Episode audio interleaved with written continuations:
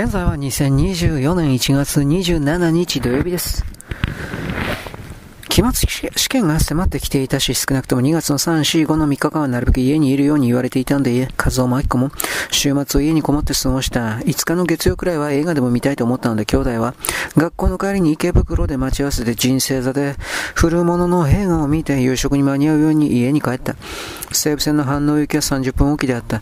ホームで行列を作って待つうちに、薄曇りの西空には燻製のような日が沈んだ。その入り、入実を横目に見ながら、おい、兄弟世界は終わりのはずだぜ。電車は何ぐずぐしてやらんやがるんだと、兄は言った。お父様はそんな迷信は信じていないらしいけど、でもこんなに日常的な静かな世界の終わりだったら素敵ね。もうあの太陽でも二度と見られないので、もしそうだったら。ホームにいます人々の顔には帰宅を急ぐ焦燥が見られて、この人数だけの数の夕食が、郊外の夕暮れの矢に広がるまばらな火の一つ一つのもとに今用意されている静かな皿音まで聞こえてきそうだ。愛子にとっては生活とは依然として難問であり、数は数でそれらの皿をみんな同じ衣装に統一してしまう権力を自分に夢見た。よそのホームには近距離電車が絶えず発着していた。豊島園行き、各駅、停車、清瀬駅、旧五所沢駅、来ないのは反応行きだけで、線路の果てにおぼめく夕闇の中に、信号灯の赤は次第にあでやかになった。風は靴のかかとを踏み鳴らし、流行歌を口ずさみ、それから舌打ちをしてこう言ったな、彦人間の女みんな嘘つきだな。アヒコは黙って笑っていた兄の兄のこんな哲学的考察が面白かった。こんな考察は明らかに一種の不可知論に基づいていて、それは人間のこしらえた甚だ人間臭い思想に過ぎない。馬鹿らしいわと、アキコはついに腹を立てていった。私たちにとって人間に謎なんかあるわけあるはずないじゃないの。謎じゃない。嘘と言ってるんだ。と、カズは不服そうに手提げカバンを前後に揺らした。騙される人がいるから嘘も成り立つわけね。その時電車が入ってきて、向こう側のドアから客を下ろし始めたので、乗客たちの列はドアの前にひしめいて身構えた。兄弟はちゃんと座れた。電車が走り出すとしばらくしばらく黙って、暮れてゆく田園の姿を眺めた。大泉あ大泉学園あたりから夕皿をすかす欅林の影が多くなって、寂しい野の果てにきらめき出す火が鮮やかになった。所沢を過ぎるとすっかり暗い色に包まれて森影の水田ばかりが夜道に落落した。一枚のハンカチのように際立った。君にとって金沢の男は謎じゃないのかと和夫はまだこだわっていた。謎だわ。だってあの人は人間じゃないもの。和夫は妹の変貌を探ろうとしていつも大変な遠回りして彼女をつついた。また、以前のような喧嘩に持ち込みたくなかったからだ。しかし、金沢行ってから逆に明子はいよいよ堅くなに自分の中に閉じこもったように見えた。冗談にも揶揄にも、あるいは優しい物言いにもコーチに仕組まれた跡が見えて彼は妹の前ではすぐに疲れた。黒木さんが家へ遊びに来いと言ったぜ。とそこで急に別なこと言った。黒木さんって誰？あの有名な政治家さん、学校へ講演に来た時大変な人気だったのに一部の左翼学生が暴れたんだ。僕は講演委員会だったから、壇上に登ってうまく収めたんだ。後で控え室で黒木さんが僕にひどく注目して、ぜひ一度遊びに来てくれと名刺をよこしたよ。と、和夫はパス入れから、衆議院議員黒木克美という大きな名刺を出して描き子に示した。それで遊びに行くつもり？何くさと数はことのも、ことも何に答えた。古い市長夫みたいな大物をいきなり狙うのは馬鹿げてる。私たちの事業のことも言うつもりいや、土壇場まで言わないかもしれない。僕は自分の政治的野心は最後まで隠しておく主義なんだ。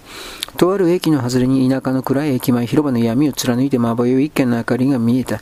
それは電気具、器具店で、色様々な旗を軒に連ね、店内にはテレビや暖房や照明の金が一種刺すようなキラキラしい光の溢れる中に輝いていた電車がその店を背後に残して後も、木の闇の中のその輝きは目に留まった。アキコは竹宮がとうとう語らなかった金星の世界の光を夢見た。そこは多分宇宙の広大な闇にかかって、田舎の電気器具店のように明るくまばゆく。飯能市は区画整理の行き届いたがらんとした街である。駅を降りる。バスに乗る家の最寄りの停留所で降りると、そこには暗い人通りのない広い道が開けている。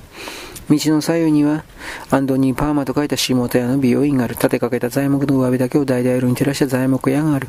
クリーニング屋の窓格子をアイロンの立てる炎かな湯気がまつわっている。二人は村田屋の前を通りかかった店の雨戸をあらかた立てて、一条の光を路上に投げている二人が通り過ぎるとおかみさんが来ていた客にこう言った。あれが息子さんと娘さんですよ。こんなに早く家へ帰るのは何か魂胆があるんでしょうね。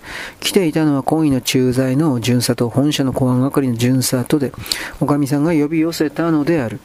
彼らはのろくさした態度で身を起こして闇の道を去っていく兄弟の後ろ姿を覗いた。その頭上にはか細い新月が沈みかけ、それが若い兄弟の背に住んだ思想的犯罪の影を落としているように思われた。